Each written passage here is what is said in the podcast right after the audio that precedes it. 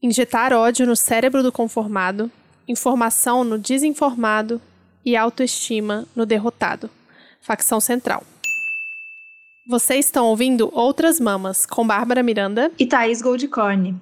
E esse é o episódio 112, Educação Política e o Peso da Luta, com Tiago Torres, o chavoso da USP.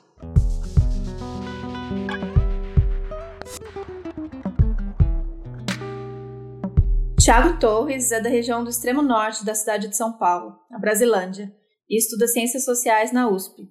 Ele criou o canal Chavoso da USP há mais ou menos um ano atrás e já tem mais de 215 mil inscritos e muitos fãs na internet, inclusive a gente. Sim! e também tem um podcast com mais uma galera da Quebrada chamado Quebrada Cult.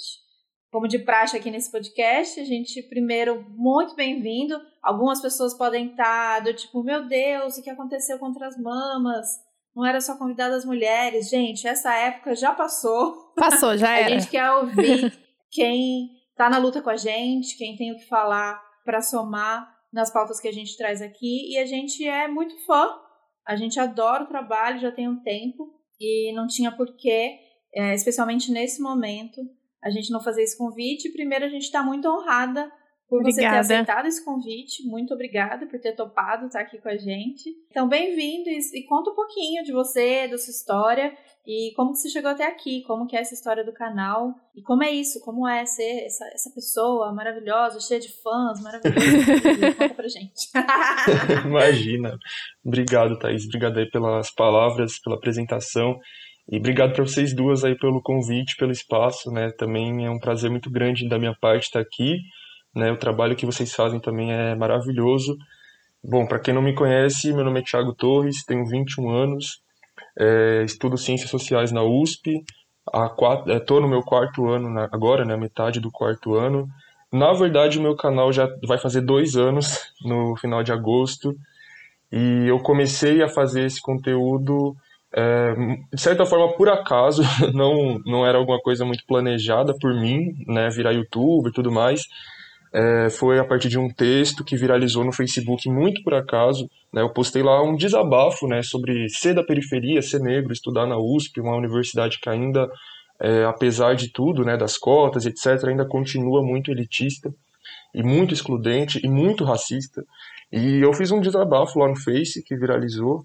E a partir daí o pessoal começou a me apelidar né, de chavoso da USP. E aí quando eu criei o canal eu, eu adotei aí esse apelido. Como você falou, né, eu sou da, da Zona Norte de São Paulo, nascido e crescido na Brasilândia. Enfim, sempre estudei em escola pública estadual a minha vida inteira.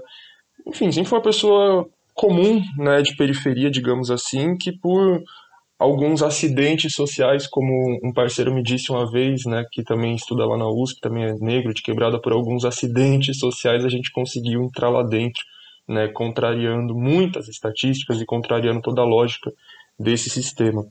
Então, basicamente é isso. Aí atualmente eu uso meu canal aí como um, espaço para estar tá falando ainda mais desses assuntos, né, de, de que envolve racismo, desigualdade socioeconômica, é, mas sempre unindo com outro, vários outros assuntos, né, tipo trazendo funk, trazendo rap, teoria né, sociológica, política e também falando de outros assuntos, né, LGBTfobia, veganismo é, e por aí vai.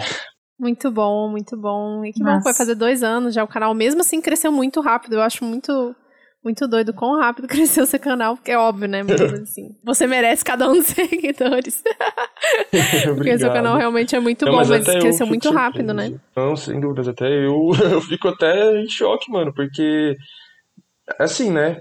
É claro, eu acho que tem várias barreiras aí que impedem ainda mais o nosso crescimento, né? uhum. né? Mas assim, apesar de tudo isso, ainda cresci muito rápido, né? Eu quero dizer assim, sendo uma pessoa negra, sendo uma pessoa da periferia e que mantém uma estética e uma fala periférica, produzindo conteúdo na internet, principalmente conteúdo é, o tipo de conteúdo que eu produzo, né? Porque tem muita pessoa quebrada na internet falando de outros assuntos, né? Uhum. Mas falando de política e de sociologia e de universidade, etc tem uma barreira muito grande, tá ligado? Porque quando alguém abre o meu vídeo e olha pra minha cara, muitas pessoas automaticamente já fecham porque não acham que ali vai sair alguma coisa de produtivo. Ou quando ouvem eu falando, isso já cria uma barreira também para quem não é desse meio. desse meio que eu digo periférico e que está incluído nesse, nesse, nesse dialeto, né, como diz os racionais. Mas eu sempre fiz questão de falar que meu público-alvo é a população periférica. Então, se a pessoa que, o pessoal que não é da quebrada não gostar, não posso fazer nada, né? O meu alvo é o pessoal da quebrada, mas, eu, mas claro que né, todo mundo é muito bem-vindo. E o que eu quero dizer é que essas pessoas que são de fora e que não estão acostumadas ou que têm algum tipo de preconceito com isso, é, elas criam uma barreira automática e já sai do meu canal, não se inscreve, não assiste o vídeo. Então, apesar de eu ter crescido muito rápido, eu reconheço isso, né, eu acho que eu poderia ter crescido ainda mais se não tivesse esse, essas barreiras e a barreira, obviamente, do meu posicionamento político. Né? Eu, não, eu não deixo de me posicionar de forma alguma, falo abertamente sobre o que eu defendo e, né, sendo de esquerda, a gente vai sofrer um monte de boicotes, de ataques, os, prós, os próprios algoritmos né, contribuem para isso. Então é complicado. Mas é aquilo, né? Não estou preocupado com números, eu estou preocupado com uhum. passar minha mensagem que atinja as pessoas e já era. Sim, com certeza. E antes de falar dos seus vídeos e do conteúdo do seu canal, que né, é maravilhoso, a gente queria conversar sobre as manifestações né, que teve aí no 29, foi 29, né? 29, é. 29 de maio e agora 19 de junho, que foi esse final de semana, e você estava em São Paulo, Thaís em Santos, eu aqui em Brasília, e foram mais de 400 cidades brasileiras e mais um monte, né, no, no mundo todo também, porque tem brasileiro aí espalhado no mundo todo. E a gente está nesse momento de marco, né, de 500 mil mortos pela Covid oficiais, que é mais doido para pensar ainda, e uma sei lá, um desânimo muito grande, né? A gente queria saber de você como que foi essa sua percepção, assim, da primeira e da segunda manifestação, como que a gente está caminhando, porque está tendo muita comparação já com 2013, o quanto que foi essa briga de bandeiras, essa despolitização e se tornou um caos enorme, né? Sei lá. É, então, acho que é aquilo, né? 2013 mudou tudo, assim, no nosso país, de certa forma, né? Inclusive a nossa percepção e cuidados com as manifestações, né? Então hoje é, tem uma preocupação muito maior por parte da esquerda com isso, né? De, é, de fazer com que as manifestações não caiam nesse negócio ah, somos apartidários, né? Somos sem lado, estamos aqui pelo Brasil, não sei o quê. Então hoje em dia a gente tem muito mais claro que não, precisa ficar sob o nosso controle, assim, nosso controle eu quero dizer enquanto esquerda, para que não seja um movimento é, apanhado pela, pela burguesia, né, pela direita e infelizmente foi o que aconteceu, tá ligado? Não é que as manifestações em si, né, como muitas pessoas falam, elas de 2013 foram culpadas pelo fascismo, não sei o quê, foi a partir de um momento que a, a direita conseguiu puxar aquilo mais pro lado dela, infelizmente, com o apoio da grande mídia, né? Então, essa questão da grande mídia é, outra, é, é, outro ponto muito importante dessas manifestações que estão rolando agora, né, que a gente tem se atentado cada vez mais. A que rolou em 29 de maio, a gente percebeu a mídia, a grande mídia ignorando completamente, né, e, e quando não ignorou, ela tentou manipular, por exemplo, a Record noticiou assim, né? Não sei quantas capitais, né? Ou seja, ela só mencionou as capitais, não falou das demais cidades. Não sei quantas capitais tiveram protestos a favor do auxílio emergencial. Então elas limitaram uma manifestação que a pauta principal era o impeachment do Bolsonaro a auxílio emergencial, que também era uma das pautas, né? Mas enfim, não era o foco total. Enfim, as outras mídias, de um modo geral, acabaram ignorando, né? Enquanto que a gente sabe que em outros momentos, como por exemplo, quando estava rolando as manifestações contra a Dilma, tinha cobertura ao vivo o dia inteiro, G1, os comentaristas lá falando, falando, não sei o quê. Tinha jornalista do, da própria Globo convocando as pessoas para manifestação. Sim. E hoje tem isso, né? Que, enfim, tentar esconder o que tá rolando. Né, nas capas dos principais jornais impressos, o negócio ou não foi noticiado ou ficou ali de canto. E a gente falou um monte nas redes sociais, cobrou, cobrou, cobrou.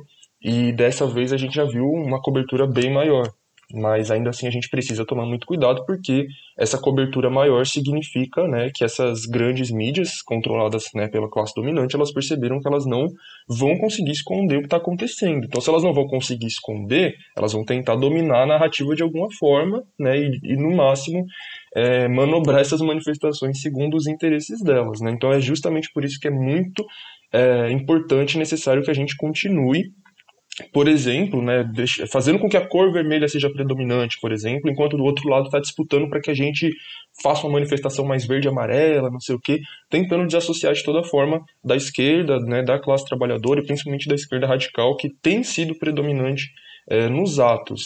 Acho que uma diferença né, do, do primeiro para o segundo é que nesse segundo eu acho que colou muito mais organizações de, de centro-esquerda também. Né? No outro, o primeiro foi muito predominantemente de esquerda radical, sem dúvidas. E nesse segundo eu já vi mais organizações de centro-esquerda também. É, mas enfim, né? O importante aqui é de esquerda, mas é, o, que, o que eu sinto é isso, tá ligado? A gente tá muito indignado, muito revoltado, obviamente, com muito, muita razão, né? E a gente, infelizmente, está precisando né, ir para as ruas é, se manifestar.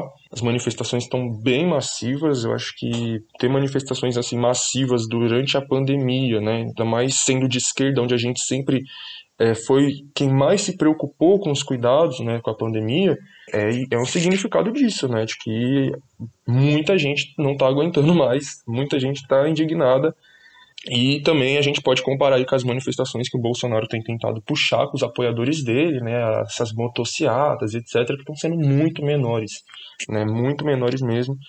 É, mas, enfim, né, só para concluir a questão da manifestação, eu acho que as pessoas precisam entender que, é, infelizmente, só fazer uma passeata ali, né, andar um pouquinho, levantar um cartaz, etc., isso aí eu acredito que não vai surtir tanto efeito sabe? Eles que estão no poder, eles com foda-se pra gente, né? A gente é um incômodo, mas é um incômodo tolerável, né? Então a gente, se a gente quiser ter a, a, surtir algum efeito de verdade, a gente precisa ser um incômodo intolerável para eles, porque é isso que vai pressionar eles a mudar os posicionamentos deles. Partir do momento em que a gente estiver demonstrando muito mais poder e força do que eles, né? E isso está faltando ainda.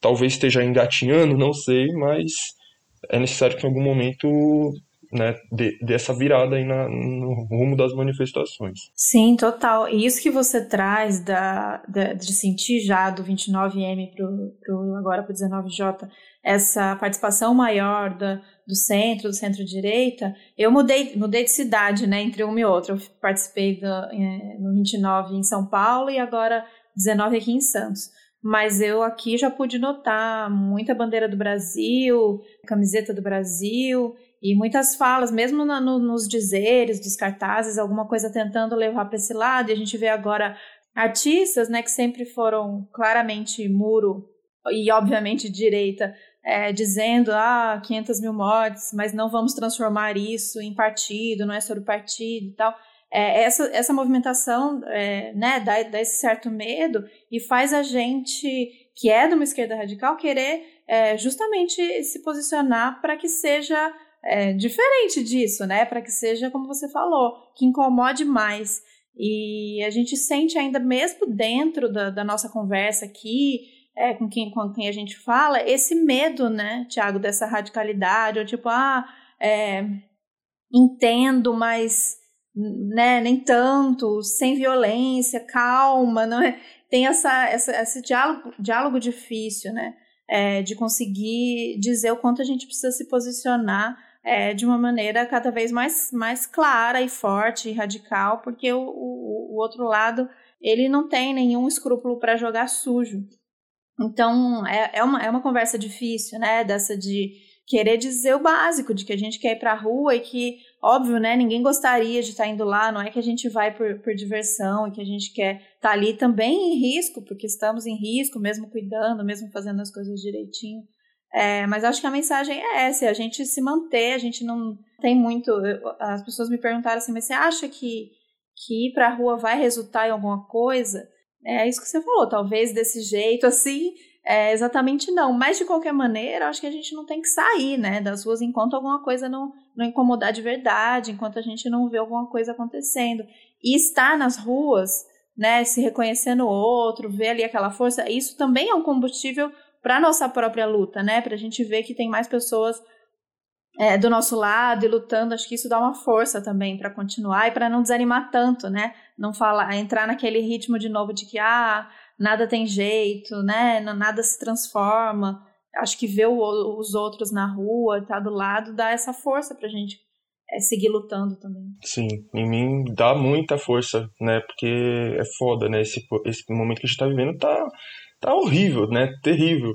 E tá lá junto com pessoas que a gente gosta, que lutam do lado da gente, que pensam parecido com a gente, é um é um é para revigorar nossas forças mesmo, né? Uhum, com certeza. É engraçado porque é, São Paulo é outra dimensão, né? Porque São Paulo é um país à parte. Aqui em Brasília eu achei que estava mais organizado, então os movimentos estavam conversando mais entre si do que da primeira vez e tinha mais presença da classe trabalhadora, assim, e mais esquerda radical. Eu achei bem bem legal de ver isso. Tava uma massa vermelha, se vocês verem as fotos de Brasília, tem, tipo, muita gente de vermelho e tal. Então eu gostei bastante de ver isso. Mas aí você volta, né? Eu, no caso, classe média branca de Brasília, volto para casa, tem que ter a conversa de, né, com pais, famílias, etc, sobre essa questão das bandeiras. E aí vem toda a discussão de tipo, não, mas a gente precisa retomar a bandeira do Brasil pra gente. Mas por quê, sabe? Qual a história da bandeira do Brasil, das cores da bandeira do Brasil? Por que, que a gente precisa retomar isso? Por que a gente não pode ter uma construir uma nova história, né, a partir de outra perspectiva? Porque a radicalidade assusta demais, né? Só ver que o Ciro ainda tem alguma força aí, né? Ele pode falar merda que for, ele ainda tem alguma força na classe média de falar, tipo, não, é muito mais moderado, preste atenção nessa pessoa falando, né? E eu fico chocada com isso, assim. É o que vocês falaram. A outra opção é não fazer nada e ficar em casa reclamando, dizendo que não dá, nada muda. Então, só, dá, só resta ir pra rua mesmo. E sobre essa questão do, do, da moderação contra a radicalidade, né? Isso tem muito a ver quando eu falei também que o, o meu público-alvo principal é a população periférica, porque é muito mais fácil convencer essa população de que a gente precisa agir com radicalidade. Porque, infelizmente, a gente cresce é, sendo ensinado a, a, a, resolver as coisas na base da violência. Não estou romantizando isso, mas dentro de casa, na rua, a gente sofre violência o tempo inteiro. E a gente aprende desde criança que se você não conseguir reagir com a mesma violência, você vai se fuder, vai ficar para trás, vai ser pisado, vai ser humilhado. Entendeu? É, enfim, N questões né, violência doméstica, né, enfim, violência policial, violência na rua, e você, enfim, é brutalizado. O sistema te força, te socializa, te cria para ser uma pessoa bruta e violenta, ignorante. E eu vejo muitas pessoas ao meu redor que elas elas não sabem canalizar isso para algum lugar, elas descontam uns nos outros. Então vai ser aquela pessoa chata, arrogante, barraqueira, que briga por qualquer coisinha, você pisou no pé dela, ela já tá lá querendo te bater e não sei o que. Pá. E, e eu já fui essa pessoa também. Só que quanto mais eu fui estudando a sociologia, né, principalmente com o viés marxista, mas não só isso, ouvindo rap também, né, porque o rap também ensina muita coisa pra gente, principalmente facção central, que tem muito a ver com isso que eu tô falando. Você canaliza toda essa sua raiva, essa sua revolta, essa violência em que você foi criado, né? Você aprende a resol... você aprendeu a resolver as coisas na base da violência, beleza, mas eu vou evitar fazer isso com os meus iguais. Eu vou tentar aplicar o diálogo com os meus iguais e guardar essa violência para quem realmente, entre aspas, merece, que é o que é o Estado burguês, né, e essa classe dominante como um todo que só dialoga com a gente na base da violência. Eles fazem isso, eles criaram esse, é, essa, essa sociedade, essa população com níveis de violência absurdos. Então, como que você vai querer dialogar com alguém que está ali te matando, te exterminando, te explorando diariamente? Não tem condições. Né? E aí você vai ver pessoas entregando flores para policiais na manifestação, das coisas mais bizarras que eu vi, né? Os caras que estão aí matando Bizarro. a gente a rodo, vou entregar flor. Até parece, né? Enfim. Pois é, bizarro. É muito, muito massa, muito importante sua fala. E com.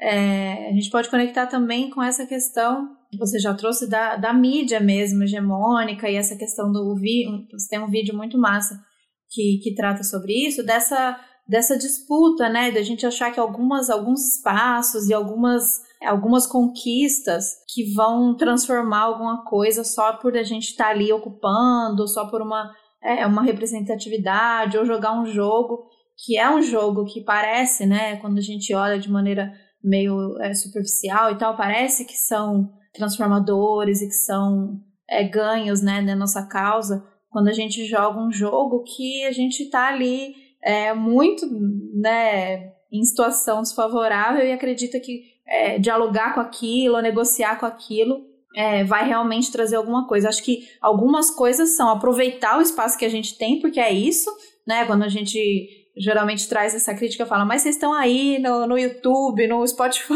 o caramba. Acho que aproveitar né, esses espaços, porque a gente precisa falar com as pessoas, mas entender que, que esse discurso, né, o que a mídia vai trazer, o que essa, essa indústria no geral é, vai trazer, não existe essa, essa negociação, né, esse espaço igual de que se a gente disputar, a gente vai chegar em algum ponto, que, que, que ponto é esse, né, que a gente está querendo chegar aqui, que topo é esse, que, que espaço é esse que a gente está disputando. É muito massa quando você traz essas falas sobre cultura, a mídia no geral. Queria que você falasse mais um pouquinho pra gente. Eu acho que a gente, a gente pode tentar lutar por dentro e por fora do sistema, mas a gente tem que saber que quando a gente estiver lutando por dentro dele, vai ter muito limite. Porque a gente está jogando dentro das regras do jogo do dominador, do opressor, do explorador. Então a gente achar que dali de dentro a gente vai tirar muita coisa, uma grande mudança, a gente está muito enganado. E nisso eu falo tanto da mídia, né, das mídias, quanto, por exemplo, da política institucional.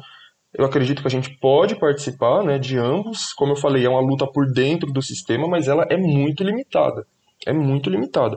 Mas, enfim, puxando para o lado da mídia, a gente tem que estar nesses espaços. Não tem porquê, por exemplo, sei lá, eu ser convidado para desde que, né, como eu falei, tem seus limites. Vamos supor, eu sou convidado para dar uma entrevista para um, um grande meio de comunicação. Uma coisa é eu dar uma entrevista que vai ser gravada, editada, cortada, e depois eles vão usar lá do jeito que eles quiserem. Outra coisa é eu falar ao vivo, por exemplo. Então, uma grande mídia com puta alcance me convida para falar ao vivo, por que, que eu vou recusar? Sabe, são milhares, se não milhões de pessoas me assistindo e me ouvindo. Né? Um espaço que a gente por conta própria nunca vai conseguir ter, infelizmente, porque é isso, é um monopólio dos meios de comunicação por parte da burguesia, da classe dominante. Então a gente pode sim, eu acredito, né, estar nesses espaços, mas, né, enfim, não não abrindo mão assim, né, do que a gente defende, por exemplo. E, e, aliás, né, em primeiro lugar, defendendo alguma coisa, né, defendendo a nossa classe, o nosso grupo, né, do qual a gente faz parte. Eu ressalto isso porque por causa da questão da representatividade vazia, né? Não é porque uma pessoa que está lá na mídia, na grande mídia, é negra, é mulher, é LGBT, é da periferia, que ela necessariamente vai estar tá defendendo a sua, a sua classe. Não necessariamente. Então, em primeiro lugar, a pessoa tem que estar tá defendendo essas pautas, né? Em segundo lugar, ela tem que defender mesmo, ela não tem que abrir mão e falar, eu não vou falar sobre isso por medo, por receio, porque não sei o que, não sei o que. Se você não estiver falando, o que você tem que falar, não adianta você estar tá lá, entendeu? Então, vai e fala o que você tem para falar, porque você vai alcançar muita gente, né, e vai estar provavelmente, né, conscientizando algumas pessoas ali, fazendo mudar alguns pensamentos, pelo menos. Isso é muito necessário, né? Mas é o que eu falei, sempre lembrando que existe alguém, existe uma classe controlando aquilo ali e vai fazer o máximo para manipular é, conforme os interesses deles, mesmo que seja minimamente, mesmo que você não perceba. Se você, como diz o, a, a senhorita Bira, né, do canal Algoritmo da Imagem, que eu gosto muito, é, fala sobre os olhos desatentos, né? Só, você tem que ter os olhos mais atentos. A gente tem os olhos muito desatentos, a gente não, não consegue perceber coisas muito óbvias que estão na nossa frente, tá ligado? Só se você, tipo, tiver uma percepção muito apurada, você vai perceber o, a manipulação que tem por trás daquilo, a construção que tem por trás daquilo, daquela narrativa, para te induzir a pensar alguma coisa, tá ligado? Muitas vezes a manipulação ela não vai nem acontecer de uma forma tão direta, tão explícita, ela vai acontecer através de uma indução de um pensamento. Né? Então, por exemplo, a cobertura do Jornal Nacional sobre as manifestações do dia 19 de junho foi muito maior do que o 29 de maio, mas ainda assim você percebe coisas mínimas ali que eles tentaram puxar para o lado deles, tá ligado? Ressaltar a presença de bandeiras verde e amarela, né? Isso aí tem um motivo para eles terem ressaltado isso. Nada do que está no roteiro do que o jornalista fala é por acaso. Né? Eles ressaltar que a luta era por um auxílio emergencial de 600 reais. Eu, por exemplo, não luto por 600 reais, eu luto por no mínimo um salário mínimo mas eles deixam ali no, no, no, no piso, né? O, o, menos, tá ligado? Mas e aí, quem vai sobreviver com 600 reais também? Eles vão ressaltar que as manifestações foram pacíficas, né? Porque eles querem controlar o máximo possível que isso realmente não fuja de nada muito ordeiro. Fala, chamaram, né, alguns manifestantes de São Paulo ali de vândalos, enfim. Então, coisas pequenas assim a gente vai percebendo, né? Essa indução de um pensamento. Ou então, é um vídeo que eu postei, né, esses dias aqui, é, ontem, enfim, aqui eu não sei quando esse podcast vai ao ar, mas no caso eu postei ontem, né, o vídeo do, do Datena nas manifestações de junho de 2013, onde ele fez uma enquete perguntando para as pessoas se elas eram a favor daquelas manifestações, como ele diz, com baderna, ou não. E ele tenta de todo jeito induzir as pessoas a votar no não. E Esse a maioria vídeo é, no uma, é uma pérola, é maravilhoso. É muito bom. é uma pérola, momentos marcantes da TV brasileira. É, eu, o vídeo que a Thais falou, mencionou, que é que você fala sobre a cultura, a indústria cultural, né? E por que, que a gente tem a impressão de que o passado é melhor, que eu amo esse vídeo.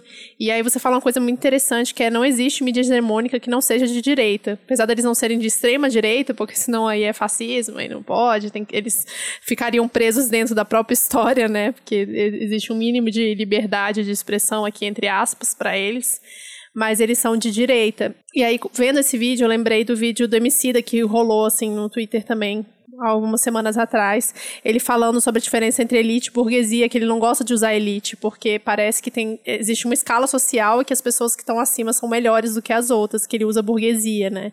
E eu acho que a gente usa pouco, assim, não a gente na esquerda, mas a sociedade usa pouco essa palavra para dizer que é uma mídia burguesa mesmo, né? Que eles que definem as pautas, eles definem como que vai ser narrado e como você falou agora, eles que decidem como que eles acham que tem que ser as manifestações e a gente tem que ficar meio que só observando, né? Só obedecendo essa, esse padrão que está sendo criado. E essa é a, é a parte mais foda, assim. Exatamente. E é, essa, é, é muito complicado essa questão da, da palavra burguesia, porque infelizmente eu vejo muitas pessoas interpretando ela muito errada, tá ligado? A pessoa achando que quando a gente usa a palavra burguesia, a gente está se referindo à classe média, por exemplo. Ah, quem é burguesia? A pessoa que tem um iPhone, né, que tem uma casa própria, não, minha gente, sabe? Então a gente ainda está nesse trabalho para conseguir deixar mais claro qual que é o significado dessa palavra burguesia. A gente tem que deixar muito claro, a gente está falando do, das pessoas muito, muito, muito ricas. Quando a gente fala burguesia, a gente está falando dos donos da Coca-Cola, Coca-Cola, os donos da, do Pão de Açúcar, do Carrefour,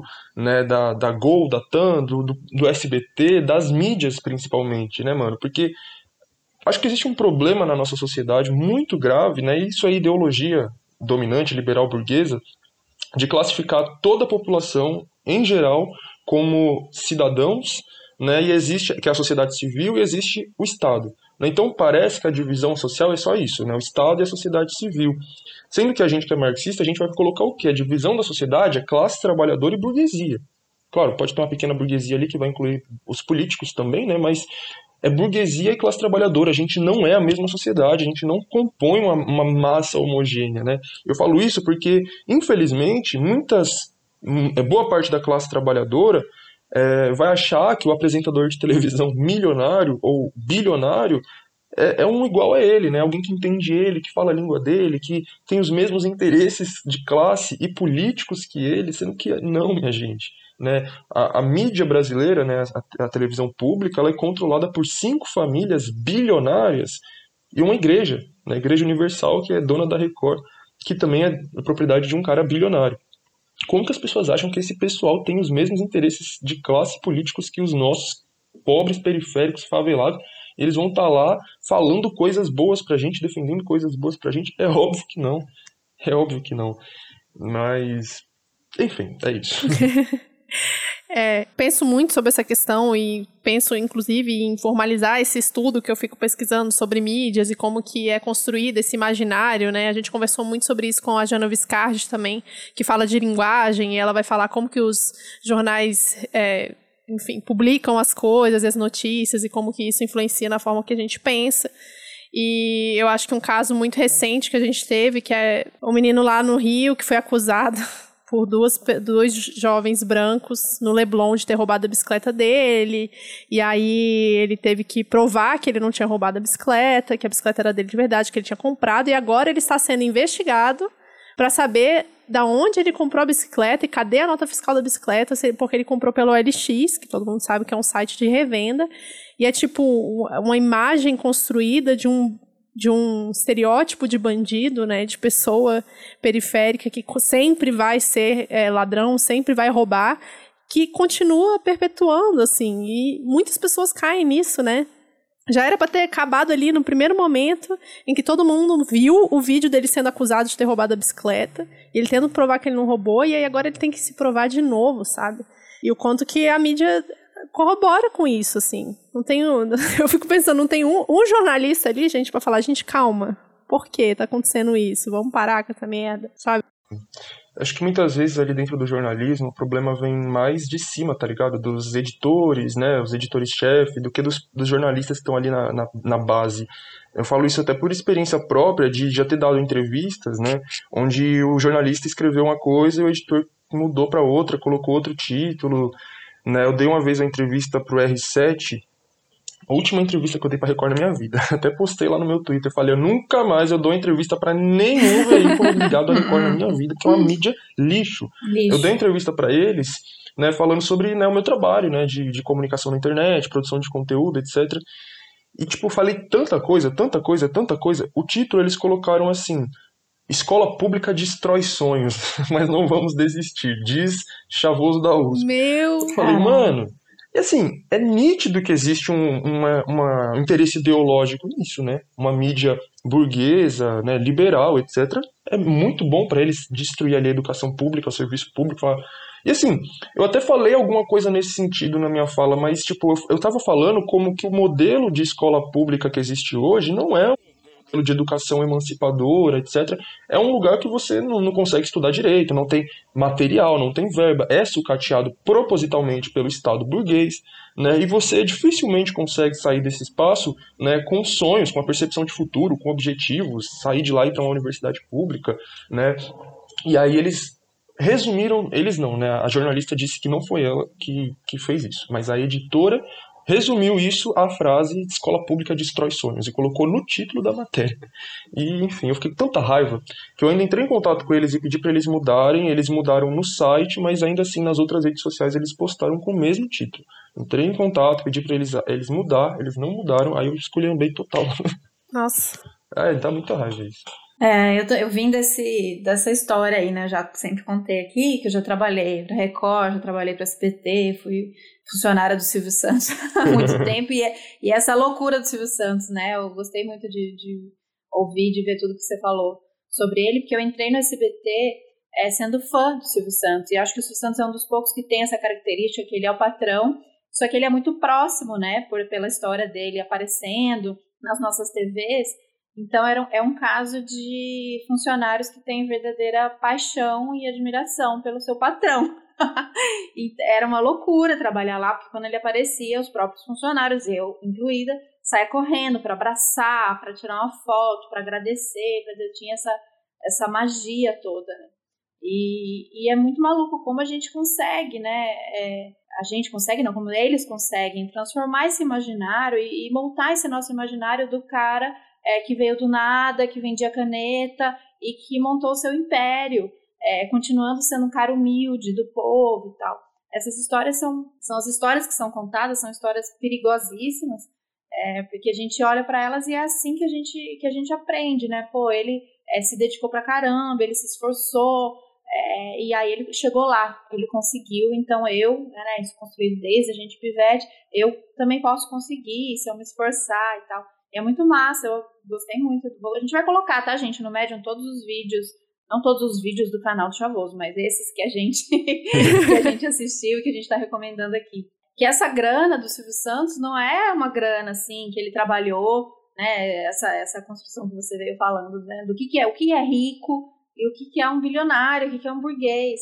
Aí ele trabalhou e aí ele criou um sendo apresentador um canal de TV e aí ele ganhou muito dinheiro porque ele trabalhou bastante.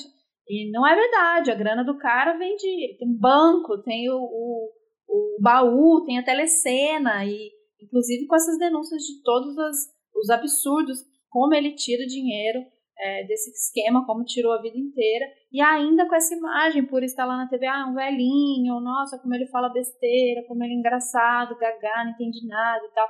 E aí vai, a gente vai passando a mão nessa, nessa na cabeça, achando que as coisas aconteceram é, de maneira espontânea e natural. Ah, natural, o cara trabalhou, deu certo, né? Carismático, sei lá, talentoso, ganhou dinheiro, ficou rico.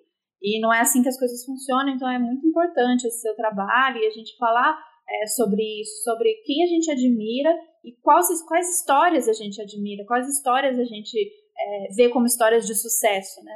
Pra gente, essas histórias são vendidas como as histórias de sucesso, as histórias que a gente olha e fala: é, é isso, é por aí, é isso que eu quero, é isso que eu vou batalhar. Então, eu passei por esse. Não tinha essa admiração pelo Silvio Santos da, por parte de, da riqueza, de ficar rica, já adulta, né? Criança, sim. Mas quando eu fui trabalhar, uma admiração por essa história desse homem batalhador.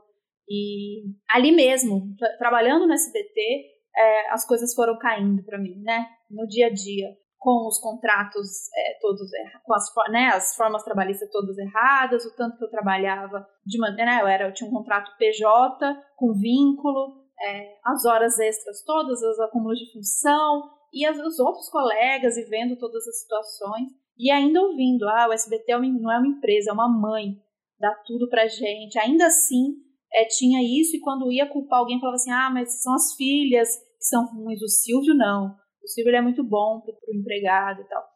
Então, é um trabalho importante da gente nomear, né, e da gente entender como é esse dinheiro, da onde esse dinheiro vem, como esse dinheiro vem, explorando para esse cara ter esse dinheiro, quem que precisou ficar mais pobre, né? Como que essa, esse jogo funciona dessa maneira? Não existe um mundo de milionários que todos sejam milionários, né? Para ter bilionário precisa ter a grande parte, enfim, miserável. Então é isso. Eu queria só trazer esse esse lugar de quem foi essa fã funcionária do Silvio Santos e do Bispo também, na Record também trabalhei, mas aí eu já trabalhei com ódio. Lá eu já entrei, entrei odiando todo mundo porque precisava mesmo trabalhar. Mas hoje em dia, é, enfim, eu não, não conseguiria as coisas que eu tive que presenciar também na Record, isso que você falou dessa, eu não trabalhava no jornalismo, mas a gente via na, no, no próprio conteúdo é, entretenimento, que né, aparentemente inofensivo, essa manipulação, essa essa, essa captura mesmo dessas histórias de, de sucesso ou do, do que, que a gente quer passar para o público. E isso me consumia muito, enfim. Então é, é, é foda, porque é o que as pessoas. É o que está na TV das pessoas, né? É o que está na casa das pessoas. Esse trabalho que a gente faz, esse trabalho que você faz, é muito maravilhoso, mas a disputa é muito. É muito difícil, né? É muito desigual, da onde a gente parte, quem a gente atinge. É, mas a gente tem esse espaço e a gente vai indo, e, e quem ouve a gente, quem assiste a gente, que né, consiga dessa maneira a gente fortalecer, mandando para as outras pessoas, mandando inclusive para quem você acha que não tem essa abertura para esse diálogo, mandar para a família mesmo, mandar para aquele seu amigo que você acredita que já desistiu de tudo e já foi comprado pelo discurso.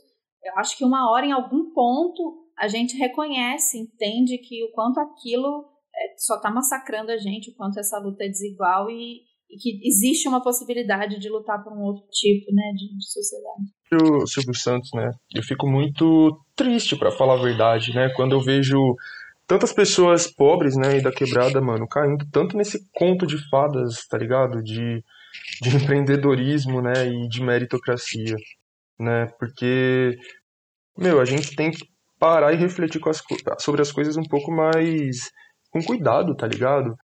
Como que alguém vende para você uma história dessas de que um cara era um pobre camelô e não sei como, né? Porque as pessoas não sabem como, elas não se perguntam, elas não pesquisam.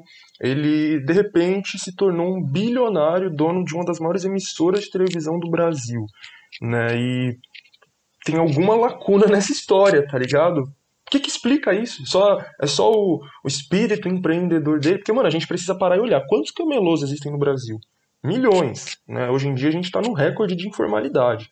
Né? A gente está vendo um monte de que, marreteiros nos metrôs, nos trens, gente vendendo bala no farol, no metrô, vendendo todo tipo de coisa, né? Coisas que a gente nem imagina que existe, hoje em dia a gente vê o pessoal vendendo dentro do metrô e, enfim, na própria rua, no Brás, né, no caso de São Paulo, na 25 de março, em todos os centros urbanos, tem muitos camelôs. Tem as pessoas que vendem na feira também, né? Enfim, por aí vai. E, porra, do meio de milhões de camelôs, um conseguiu se tornar bilionário. Né? E aí? E os outros? Né? São um monte de incompetentes, né? não têm a mesma capacidade, a mesma inteligência. Vamos refletir sobre isso, minha gente. É, é muito cruel, inclusive, você acreditar, reproduzir, naturalizar essa ideia. Muito cruel, porque a gente está falando de uma população que é, é, chocante esses dados. As pessoas deveriam se chocar com isso. é mais da metade da população brasileira tem como renda mensal menos de 500 reais, 450 reais, se eu não me engano, mais da metade. A gente está falando de mais de 100 milhões de pessoas. Né? Além do novo número né, de insegurança alimentar, que é mais de 120 milhões de pessoas que não têm garantia de comida. E, e essas pessoas que recebem 500 reais por mês, né, na, numa luta fodida, porque você tá ali todo santo dia, trabalhando de domingo a domingo, das 7 às 11 da noite, né, vendendo uma tapioca, vendendo um açaí, enfim, todo tipo de coisa para conseguir o dinheiro daquele próprio dia. E aí você tá botando na cabeça dessa pessoa que, então, você não tá se esforçando direito, é por isso que você ainda não se tornou bilionário. Você tem que trabalhar mais. Mas como que a pessoa vai trabalhar mais, mano? Ela não dorme. Vamos trabalhar 24 horas por dia, né? E, enfim. Sobre o Silvio Santos ainda, né? Essa história toda, inclusive, é, é uma farsa, né? Ele, de fato, trabalhou como camelô, mas vamos lá, né? Ele era, ele era um cara de classe média, ponto. Ele não era pobre. Né? O pessoal acha que ah, ele era camelô, então ele era pobre. Não. Ele foi camelô porque ele quis. Ele não, não foi por necessidade. Inclusive, ele fazia ensino superior. Ele fazia ensino superior, se eu não me engano, desculpa se eu estiver errado, ele foi né, trabalhar de camelô para conseguir pagar a formatura dele, alguma coisa assim, tá ligado? É, a família dele já vinha de uma linhagem de classe média, que vinha né, ascendência europeia e por aí vai.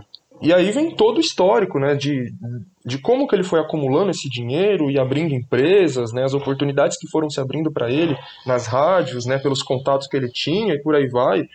Sabe? Toda a fortuna dele, até ele chegar no patrimônio atual, foi construída em cima de muita bandidagem, muita criminalidade, muita máfia. O cara, é, é o Silvio Santos é um dos caras mais mafiosos desse país. Sabe? Eu fico com raiva, porque a população, infelizmente, é induzida por esses filha da puta, desses Siqueira Júnior, da Atenas e afins, a acreditar que o bandido só tá na favela, o bandido só é aquele preto com um fuzil na mão, né, o que tá vendendo droga na esquina, sendo que o cara que aí dono do SBT, admirado pela população.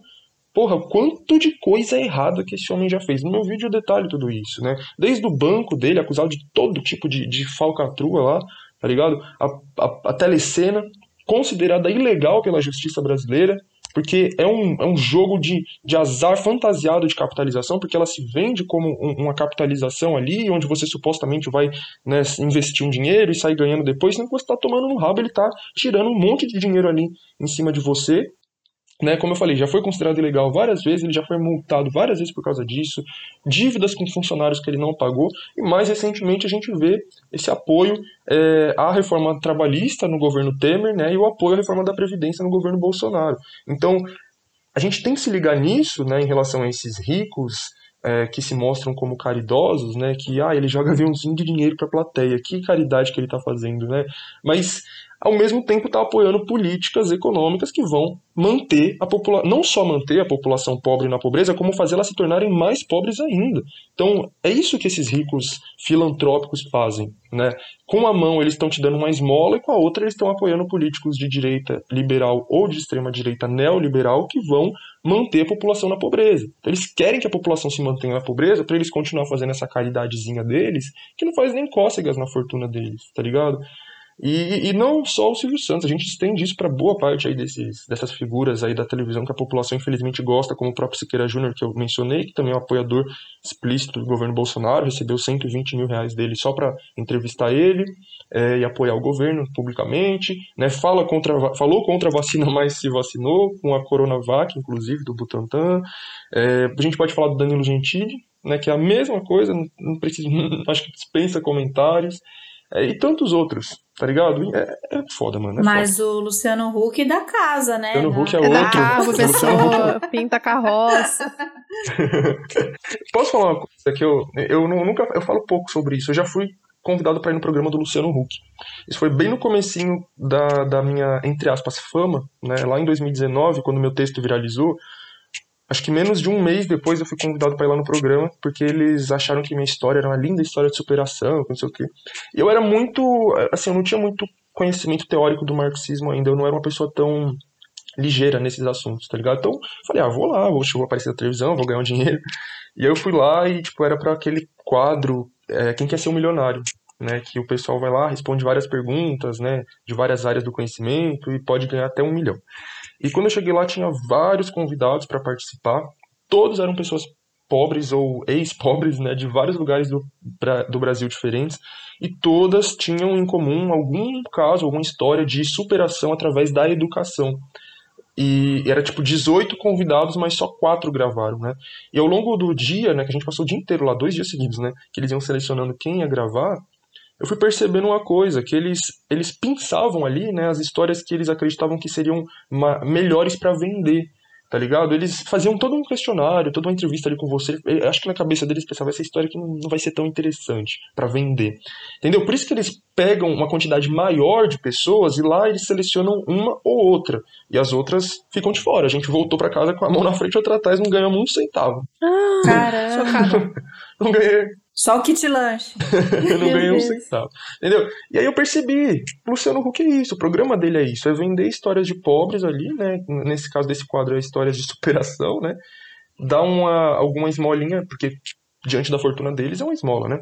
Pra pessoa ficar feliz e sair de lá elogiando o programa, né? E a benevolência dele. E uma. Três vezes mais. Quer dizer, Enquanto, sei lá, um, um, um, quarto dos convidados ganhou alguma coisa, né? O restante não ganhou nada. Saiu de lá humilhado, né? Porque eu saí de lá com essa sensação. Minha história para eles não, não, é, não é nada, né? Tudo que eu passei na minha vida, que eu sofri ou que eu conquistei, não é vendível por eles, né? Então, foda-se. Nossa, Cara, que foda. Que foda. Foda. Mas, bom, pensa pelo lado positivo. Hoje em dia você não tem essa imagem Sim, aí, gravada. eu já ia é pedir, é quero imagens, quero imagens. Dia. Graças a Deus eu não tenho nenhuma foto com ele, nem nada do tipo. Eu tenho minhas fotos com o Silvio Santos. Eu vou, eu vou pagar essa, esse mico aí, vou, eu vou colocar no médio. Não, não vou colocar no médio, mas Põe depois nos eu stories, posto Que é passadinha. Mas eu vou, vou, colocar um, vou colocar um X na cara. Nossa, várias coisas. O que, que eu ia falar? Já nem sei mais o que, que eu ia falar sobre isso. Foram muitos assuntos. Ah, lembrei, lembrei, lembrei. É, uma coisa que eu queria te perguntar, na verdade, para ver o que, que você acha, porque eu tive uma conversa muito breve com uma amiga sobre isso, que estuda mídias sociais e tal, e que hoje em dia tem vários teóricos dizendo que não existe mais mídia de massa, porque as redes sociais estão pulverizando o público de uma certa forma e deixando cada vez mais nichado. E realmente, se você abrir, né, o meu TikTok vai ser diferente do seu, que vai ser diferente da Thaís, vai ser diferente do Vitor. É, o Instagram vai ser completamente diferente. O Twitter tem. O meu Twitter com o do Vitor é bem parecido, o feed, assim, mas tem dia que não aparece nada, sabe? Um, ele falou, você viu tal coisa no Twitter? Eu falei, não, não vi não. Aí ele, caraca, como é possível? Porque meu Twitter foi só isso hoje, sabe?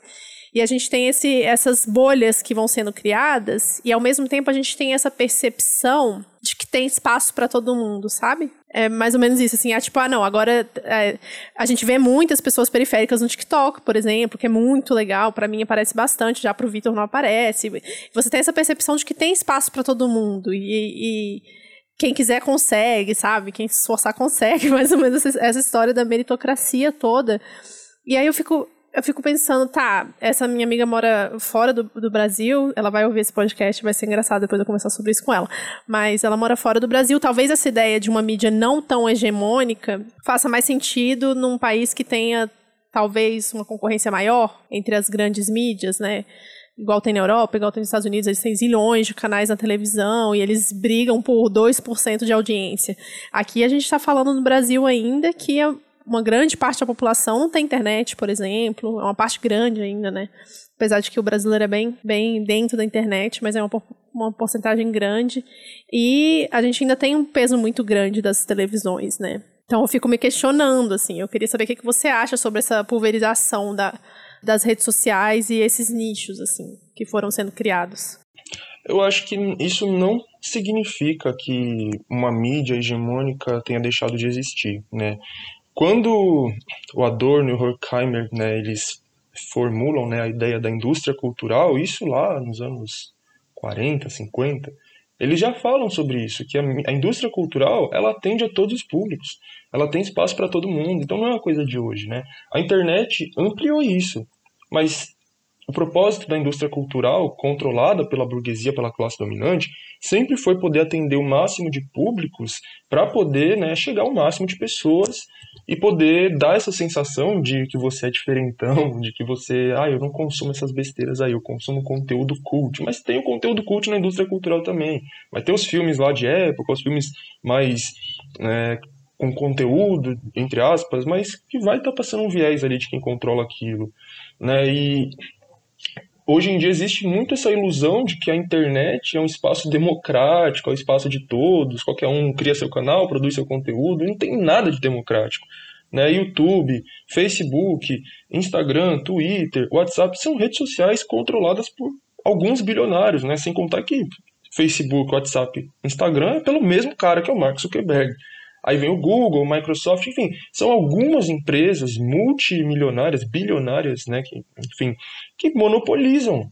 Elas monopolizam. Existem outras ali tentando concorrer. Vamos supor, WhatsApp tem o Telegram, tem o Signal, não sei o quê. Mas quantas pessoas usam Telegram e Signal em comparação com o WhatsApp? Né? E, enfim, Orkut ficou para trás, MSN ficou para trás. Então, vão surgindo essas empresas, né, que são empresas e que monopolizam tudo isso. Né? E as pessoas têm que entender isso. Eu bato nessa tecla justamente por ser um produtor de conteúdo dentro desse espaço. Né? Eu estou trabalhando ali, não só consumindo conteúdo, eu sei como que é esse negócio. Sabe, eu, enquanto alguém que, né, que produz conteúdo no YouTube, eu me vejo assim como um trabalhador para uma plataforma, para um, uma empresa que é o YouTube. É uma plataforma, uma empresa que lucra milhões em cima do nosso trabalho e que dá uma esmola de retorno pra gente, né, uhum. em cima da monetização dos nossos vídeos. É, sem contar todo tipo de boicote do algoritmo, que eles controlam o algoritmo, né? Esse é um outro fator. Né? Eles controlam o algoritmo. O Facebook ele, ele diminui o alcance de postagens de esquerda, isso é comprovado. No Instagram, se você fala sobre a Palestina nos stories, o alcance também é derrubado. E sobre outras coisas também, né? É, enfim, é muito seletivo o critério para eles apagarem posts, bloquearem contas. Ah, tem gente que posta coisas sobre neonazismo abertamente, você denuncia um milhão de vezes e não é derrubado. Aí você posta alguma coisinha ali e pronto, eles derrubam sua conta, fecha, exclui. Para pessoas de esquerda é muito mais fácil eles fecharem contas, né, e derrubarem perfis e, e etc. Então, enfim, mano, eu acho que é, é uma ilusão, tá ligado? É mais uma ilusão que é vendida pra gente, né, pra gente acreditar em liberdade, em democracia, né, dentro desse sistema que a gente vive, né? Que é isso. O sistema capitalista ele vai vender uma falsa Sim. ideia de liberdade que não existe. É, inclusive a Samantha Schmutz lá, teve o Instagram dela derrubado uns dias também, né? Eu fiquei chocada, porque, pô, atriz, né? É apresentadora, GNT, Globo, etc. E a outra coisa que eu queria falar era sobre educação, porque eu tava, também estava refletindo sobre isso, nem tá no roteiro, Thaís vai ser pega de surpresa, porque eu estava conversando sobre isso com o Vitor ontem e com meu pai também, pensando nesse sentido de tipo, ah, o problema do Brasil é que as pessoas não são educadas. E você tá aí um ótimo exemplo de que sua vida foi transformada através da educação e tal, não sei o quê. E aí o problema do Brasil é que as pessoas não têm educação. Que se a gente tivesse educação, talvez a gente fosse muito melhor do que a gente é hoje em dia. E eu tenho questionado muito, assim, o quanto que vale a informação que a gente passa, né? Tipo, eu e a Thaís aqui fazendo conteúdo sobre veganismo, feminismo, etc. O quanto isso isso realmente muda a vida das pessoas, né? É, de forma coletiva. Individual a gente sabe que muda, porque a gente recebe relatos sempre. Mas assim, o que que faz as pessoas mudarem de fato de comportamento, né? De, de terem uma postura mais questionadora? É ter a informação? E é qualquer informação, sabe? Porque a gente sabe hoje em dia que o que a gente aprendeu na escola, metade pode jogar fora, que era mentira ou não serve para nada, né? Então é, né, obrigada a citar Paulo Freire sempre para ter uma, uma educação emancipadora, porque não é qualquer educação, porque a escola é a mesma há 100 anos e a gente não tem uma educação emancipadora, a gente não tem uma educação né, questionadora, assim. E aí eu me questiono muito, assim, tipo, ah, não, é, tem que colocar todo mundo na escola, mas não vai resolver o problema do capitalismo, sabe? A desigualdade social vai continuar. Eu, eu, eu tô pensando nisso desde ontem, na verdade. Não, isso aí é, é uma ideia falsa, ilusória, né? E eu acho que é uma coisa, uma, é uma coisa meio idealista, né? Ou seja, é um debate do começo do século XIX, né? Sobre a transformação do mundo começar na mente das pessoas e depois né, se, se materializar de alguma forma, sendo que a gente precisa de mudanças nas condições materiais. como que a gente vai oferecer uma educação de qualidade apenas ignorando todo o resto? Ninguém estuda de barriga vazia. Ninguém estuda com fome. Ninguém estuda sem ter um, um lugar adequado dentro da sua casa para estudar. Ninguém estuda sem ter paz. Porra, quantos vídeos que a gente vê no Rio de Janeiro de professor tendo que acalmar as crianças porque tá tendo tiroteio do lado de fora da escola. Pode ser a melhor escola do, do, do universo. Se tá tendo um tiroteio do lado de fora e você tem que se abaixar no chão para não tomar tiro, que, que educação é essa? Tá ligado? Então, tem que ter mudança nas condições materiais. A educação tem que melhorar, mas a população tem que ter no, no, o básico: comida, moradia, uma polícia que não mate, não saia dando tiroteio para a torta direita para lá e para cá, tá ligado? Mas o que eu, ia, que eu ia falar, ah sim, eu ia citar o Paulo Freire também que você citou, né? Duas frases que eu ia citar na verdade, uma do Paulo Freire e outra do Lenin.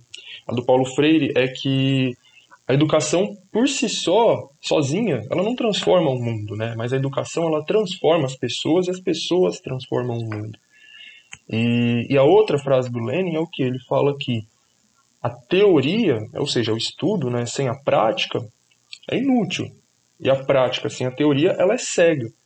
Então você tem que aliar essas duas coisas, porque a partir do momento que você consegue acessar um conhecimento, né, se intelectualizar, mudar a sua mentalidade individual, mas você não, não transforma isso numa prática né, que vá transformar as condições materiais da sociedade e da população, isso não adianta nada. Entendeu? Por isso que eu, eu me uso como exemplo. Né? Eu sou alguém que saiu de uma condição né, de, de além de pobreza, invisibilidade social, porque você ser da periferia, você ser invisível socialmente, é, não é à toa que, o, que os, os MCs cantam isso, né, o, no, em funk, que é o hit do ano, que eles falam assim, a gente só ganha atenção quando é na tela do Datena, no palco cantando funk ou jogando bola. São os únicos momentos em que o favelado ganha atenção, né, na, na tela da televisão, né, sendo preso ou morto, é, no funk e, no, e, jogando futebol, né. É, de resto, a gente é invisível, principalmente para o Estado, mas enfim.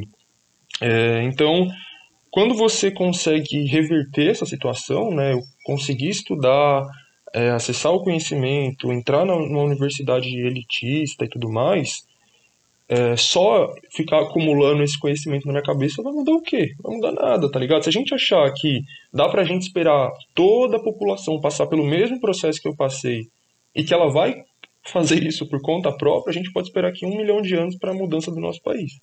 Porque não rola isso sozinho. Não é só uma questão das pessoas falar, nossa, vou estudar e vou entrar na USP, sabe? Tipo, num belo dia eu acordei e falei, por que, que eu não tô estudando? Não é isso, tá ligado? Você precisa ter pessoas ao seu redor te mostrando que essa possibilidade é real, que ela existe, que você vai conseguir, tá ligado? Que você precisa estudar. Eu falo isso porque é, boa parte das pessoas, na periferia principalmente, né, eu falo pelos meus colegas de, de classe, o pessoal faltava muito na escola, faltava muito, e quando ia, tipo, ficava lá conversando, dormindo, mexendo no celular, eu ficava muito assim, tá ligado? Porque, primeiro, faltar era uma coisa é, impensável para mim, porque meu pai, principalmente, não permitia que eu faltasse de jeito nenhum. Se você pegar meu histórico escolar, você vai achar lá um, umas 10 faltas em toda minha vida escolar, que meu pai não permitia que eu faltasse de jeito nenhum. E quando eu ia, né, por, por mais que fosse muito difícil estudar no meio de uma gritaria lascada, eu, eu estudava, eu procurava ler, né, e, e tudo mais, fazer, copiar os textos da lousa e por aí vai, né.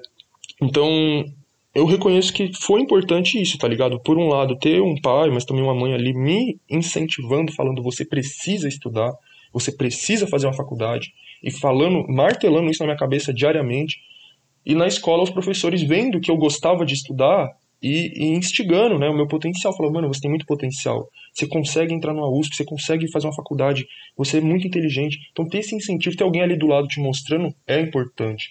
E como eu falei, a maioria não tem isso.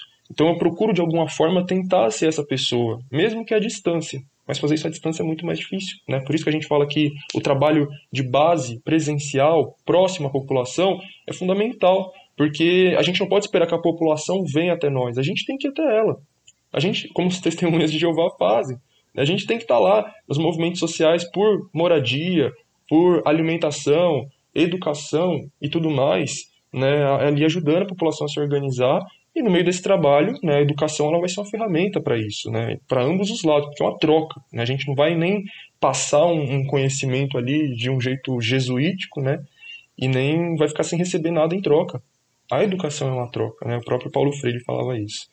É isso. Coisa linda demais. Eu acho que total esse, esse trabalho que você faz é essa essa presença, essa, esse exemplo. Eu fico imaginando a galera de 18, 16, 15, tem uma galera jovem né, que acompanha o seu canal. Eu fico imaginando a força que não é isso de, de ouvir a sua história não como um, né, um, um ah, né, um, um mártir, alguma coisa assim, que não é isso que a gente quer mas esse é, é, esse olhar de que, de que é possível, de que lutando, né, de qualquer maneira, não que é possível esse sucesso de que a gente falou, desse exemplo, de esse, esse parâmetro de sucesso que vendem pra gente, mas que um, acreditar mesmo na, na, educação, acreditar mesmo em questionar, em batalhar, muito massa. Nesse, por esse mesmo caminho, pensando nessa sua história, nessa, nessa questão do o quanto falar sobre essas coisas, o quanto né, você se mostrar aí da sua vida, da sua história, quanto esse trabalho pode reverberar para além de você, né, para outras pessoas, que é isso que a gente quer. Falar um pouquinho do veganismo na sua vida. A gente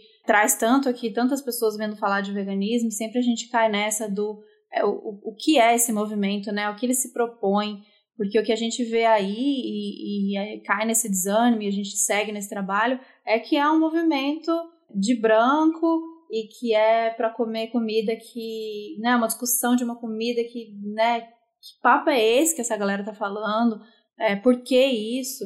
E a gente muito brigava no começo da situação, não, não é elitista, é arroz feijão, é para todo mundo. E depois a gente começou a, a, questionar de que o próprio movimento veganismo, com essa palavra, ele é sim esse movimento de branco, criado por branco na Europa, é, num outro contexto, de uma forma que a gente é, se organizou para tratar os animais e a alimentação, é, de uma maneira que o movimento veio para criticar, mas sim dentro desse contexto europeu e de como veio essa nossa história com a alimentação e, e não só com a alimentação, mas de uma maneira geral, de como a gente se divide, né, de como a gente nomeia o que é o ser humano, o que é o animal e como a gente vai se organizar dessa maneira hierárquica. Mas de qualquer maneira, o movimento ele veio se transformando e o movimento ele é vivo e ele se constrói das pessoas que fazem ele.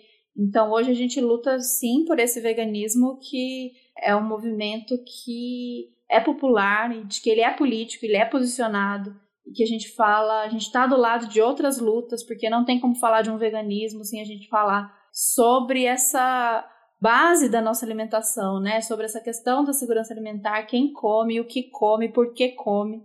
E eu queria que você falasse um pouquinho do como você vê esse movimento que muitas vezes é, você pode não ter se reconhecido e por que lutar por esse veganismo, é, mesmo com todo esse, esse histórico e mesmo vendo ele ser tão cooptado e tão vendável, assim, né? Se transformado mais uma vez em um movimento de, de produto, para vender produto, para vender estilo de vida, é, para um benefício individual, né? Para seja para se melhorar, né, para ser um herói dos animais, para ser um herói de alguma coisa, ou de, na estética, para ser mais bonito, mais magro, pele boa, sei lá qual é o propósito, enfim, mais saudável. Queria, a gente queria muito te ouvir um pouquinho falar é, de como foi isso para você no começo, né, e como você vê o movimento hoje. Eu, assim como acho que a maioria das pessoas, né, que são veganas, eu virei vegetariano primeiro, né, mas a minha transição foi muito rápida porque no mesmo momento em que eu entendi né, a produção da carne, eu entendi a produção dos outros alimentos de origem animal. Então eu, eu falei, mano, é meio que hipocrisia, né? Eu continuar consumindo essas outras coisas. É, mas num primeiro momento, meu contato com o veganismo veio unicamente por essa questão né, do maus tratos aos animais. Né? Eu sei que tem muitos motivos que levam as pessoas a virar veganas, né? Meu caso, inclusive porque eu era muito novo, né? Eu tinha 13 anos, então foi uma coisa que mexeu comigo muito mais fácil, né? Eu quero dizer, tipo, é, enfim, eu, eu entrei nesse meio através daqueles vídeos famosos, né, os documentários que mostram como que funciona a indústria pecuária, a morte dos animais. E como eu era muito novo, né, e eu não, tinha ideia de como que isso funcionava, né? Eu vi aquele, aqueles vídeos, eu fiquei assim, praticamente traumatizado. Né? Porque é triste, mano. É tipo é uma coisa de, de desabar todo mundo que você acreditava que existia, sabe? porque a gente é induzido a isso, inclusive pela própria grande mídia. A gente é induzido a imaginar que existe uma fazenda onde tem cinco vacas felizes lá junto com os bois e os bezerros, é, umas dez galinhas lá, né? E, enfim, alguns porquinhos e todo dia de manhã o fazendeiro vai lá, né, ordenha a vaca, tira o leite e pega os ovos da galinha, coloca lá no mercado e a gente compra. Aí a carne, como que a carne é feita? Ah, sei lá, não quero nem saber. A vaca morreu Entendeu? de velhice. Então... não, a vaca, ela se matou, sei, a vaca, ela deitou no chão e falou, ah, pode cortar aqui Fica meu, à vontade, meus, meus filhos, vou pegar aqui. Fica à vontade. não sei, infelizmente a gente é induzido a acreditar em tudo isso pensa, sabe? A gente, é, a gente é induzido a ver as coisas ali como meros produtos, objetos, tá ligado? Tipo, hoje em dia, com outra mentalidade, quando eu vejo uma pessoa assim com um peixe na mão, eu já eu falo, mano, como pode? A pessoa, tipo, tá segurando o negócio ali na naturalidade, mas ela não, ela não tá vendo que aquilo ali é um cadáver. É um, um animal que um dia já nadou num, num, num rio, num mar, sei lá.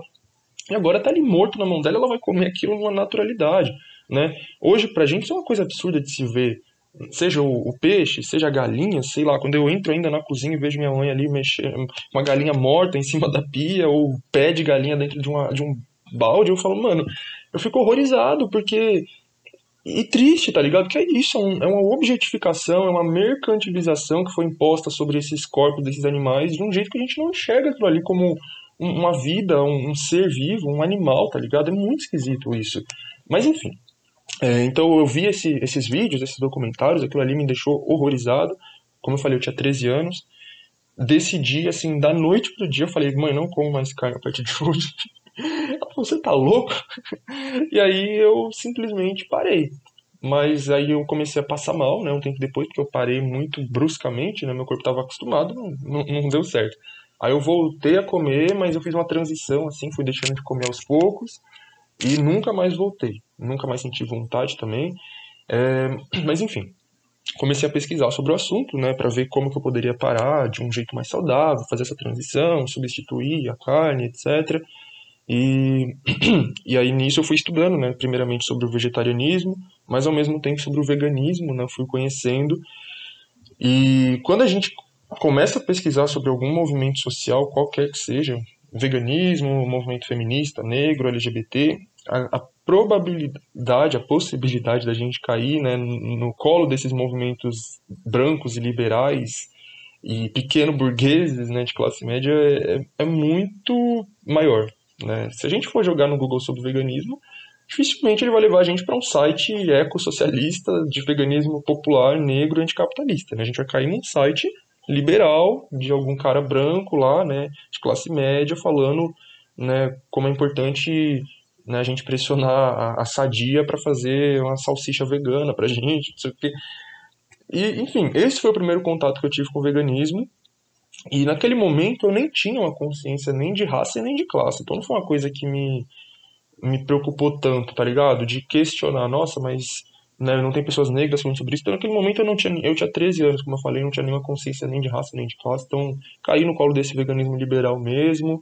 É, mas foi útil para mim num determinado momento, né? Mas, enfim, aos 14 foi quando eu virei vegano, né? As minhas pautas eram ali, limitadas naquilo ali só pelos animais e, e vendo todas as pessoas que comem carne de certa forma como inimigas, né? Eu lembro que eu fui uma vez numa manifestação de, de veganos na Avenida Paulista e ali eu tinha o que? Acho que 16 anos.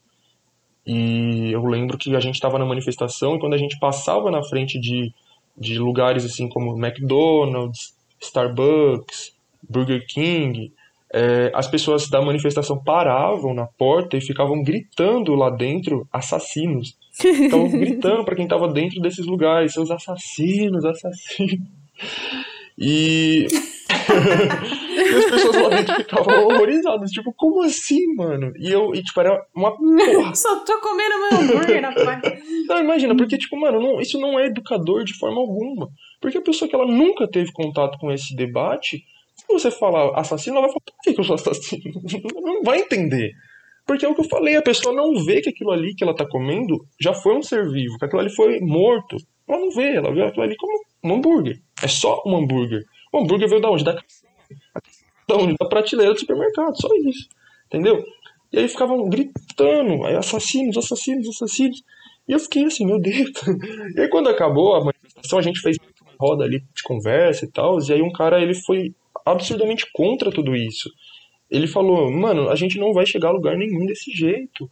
Sabe? Não, não tem como a gente chegar na população e ficar fazendo uma coisa dessas. A gente não vai atrair ninguém, pelo contrário, a gente vai afastar. E aquilo ali foi o primeiro contato que eu tive com algum tipo de veganismo fora desse veganismo liberal. Foi a fala daquele cara.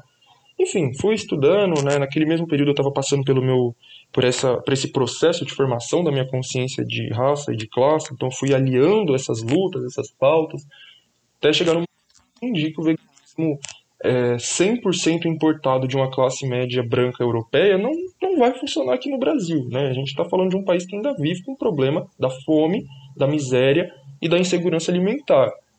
Não tem como a gente debater veganismo num país pobre como o Brasil sem debater a soberania alimentar.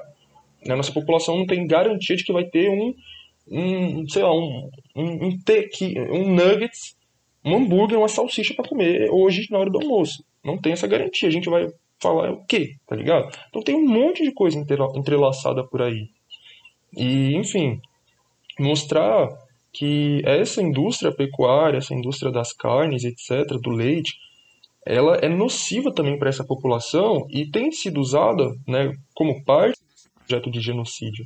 Porque a, a morte é causada por muitas formas. É pelo Covid, é pela bala da polícia, é pela falta de comida ou por uma comida ultraprocessada, intoxicada com agrotóxicos, corantes, conservantes, é, hormônios e tudo mais. Isso também é, é parte desse plano de extermínio. Não é afetado por essa alimentação e, e tem doenças causadas por tudo isso é a população mais pobre da periferia e que também não tem acesso a, é, uma saúde de qualidade, né?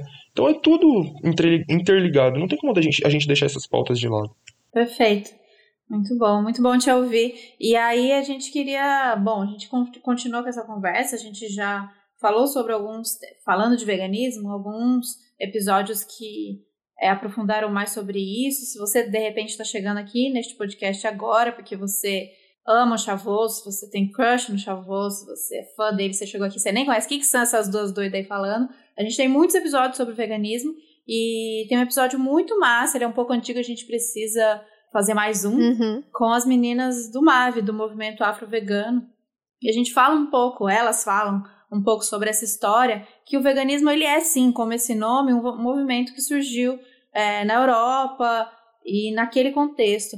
Mas não se alimentar de animais ou questionar, não é nem questionar, porque já parte de uma outra lógica, né? A maneira como a gente é, se relaciona com os animais e a natureza, uma outra perspectiva, isso é, é muito anterior a tudo isso.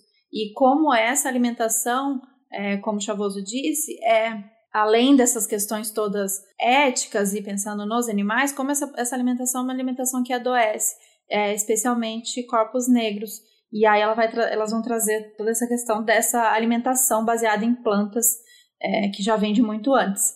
É muito massa. Tem outros episódios que a gente pode indicar para vocês. Agora de cabeça não vou, me veio esse, mas tem alguns episódios, alguns muitos episódios sobre veganismo na história deste podcast.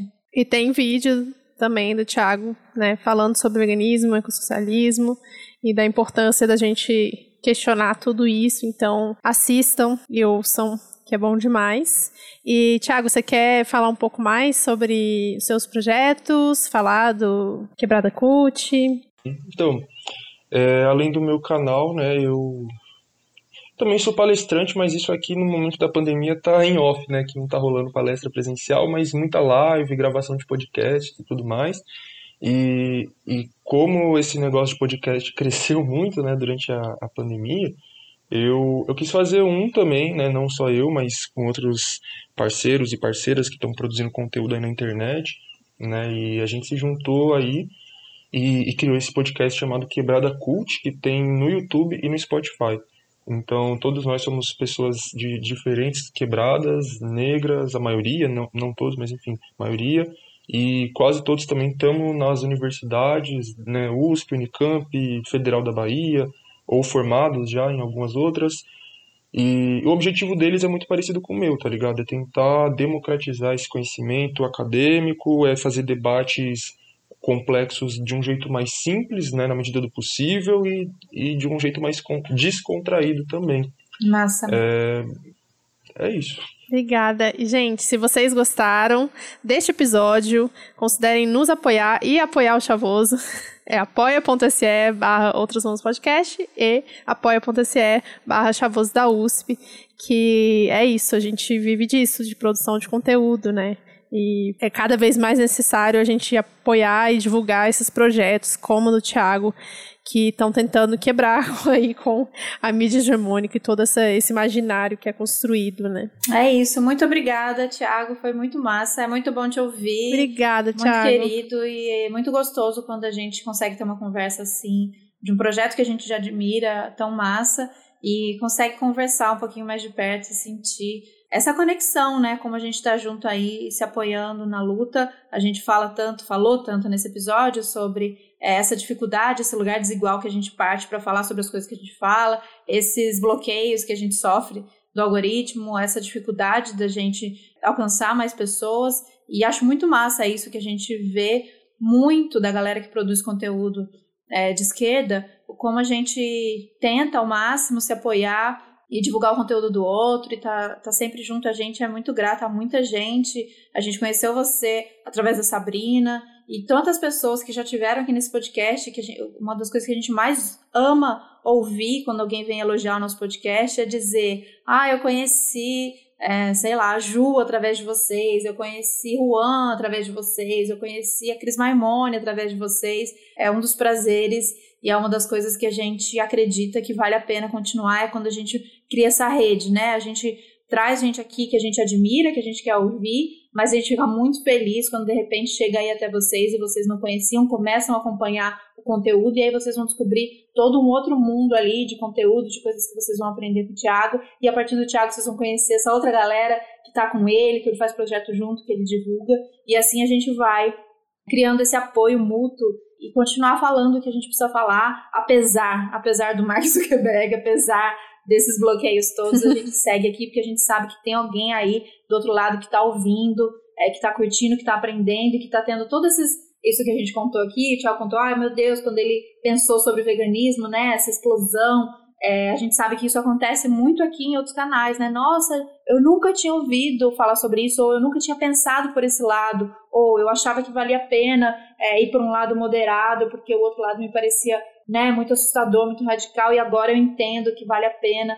Isso pra gente é, é o que vale. Eu tenho certeza que esse trabalho, ele é um trabalho que a gente vai aos pouquinhos, que muitas vezes ele parece que não vale a pena, mas se a gente está aqui é porque a gente acredita que tem alguém aí do outro lado e que isso está fazendo a diferença e a gente segue.